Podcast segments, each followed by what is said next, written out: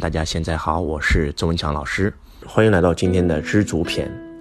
我们在普陀山游学的时候呢，周老师有一个福布斯成员，也是周老师的中心弟子啊，我们这个段总的太太。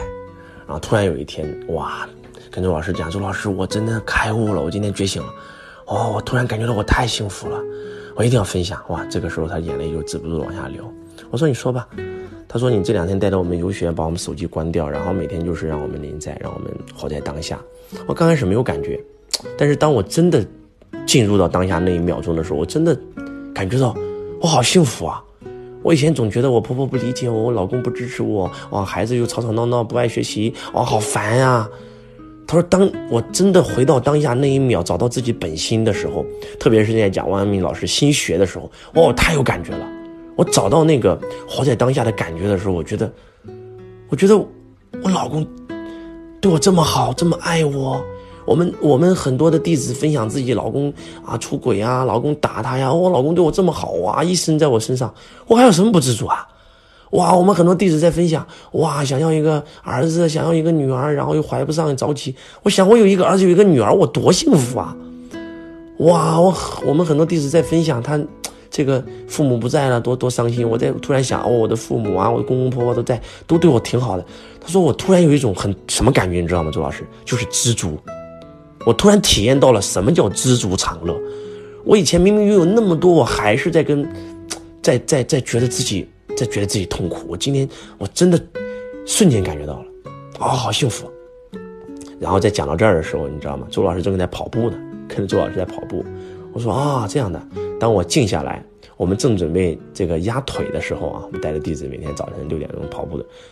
他一抬头，老师，我跟你跑步跑了五天了，你看这棵树上写的是什么字？哇，就是刚好写了四个字：知足常乐。哇，他说，老师，这真的是天意啊！我的内内在给我的一个暗示，我觉得真的，当一个人不能知足的时候，这个人太痛苦了。我们今天赚一百万，我们很幸福啊。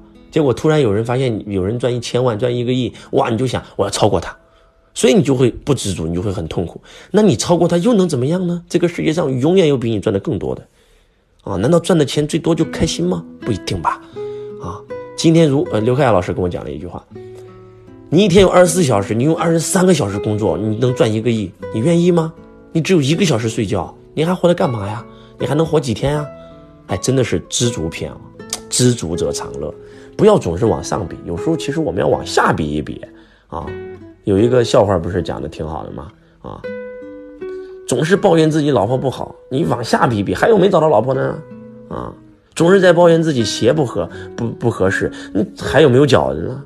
哎，有时候真的人，不要光往上看，往上看看到的全是屁股，往下看看啊，挺好，我过挺好，真的有时候要知足啊，真的是知足者常乐啊，我觉得真的是要。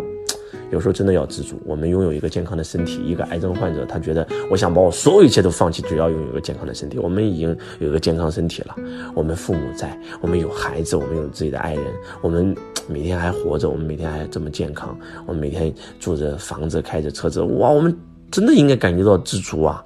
真的，我觉得知足者常乐，真的要知足啊！其实人生活着的目的是什么？不是为了追求多少名利。其实人生活着的目的，这就是一场体验嘛，啊，什么是人生啊？从生到死之间就就是人生嘛，生死之间的过程就是人生。你想要一个什么样的人生，你就给自己设计什么样的经历嘛。我相信每个人都想要开心的人生，并不是想要钱的人生吧。很多人认为我要开心，那认为赚到钱才会开心，但是赚到钱以后他不开心，啊，还会很痛苦。所以真的，知足常乐，希望大家。都能够回归本心，啊，问自己我到底想要什么？我到底想要什么？人想要的无非就是快乐嘛，啊，然后呢，回归自己的本心，活到当下，然后，人生最宝贵的不是已失去和得不到，而是你现在当下已经拥有的。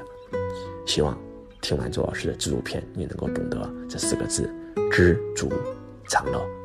我是周文强老师，我爱你如同爱自己。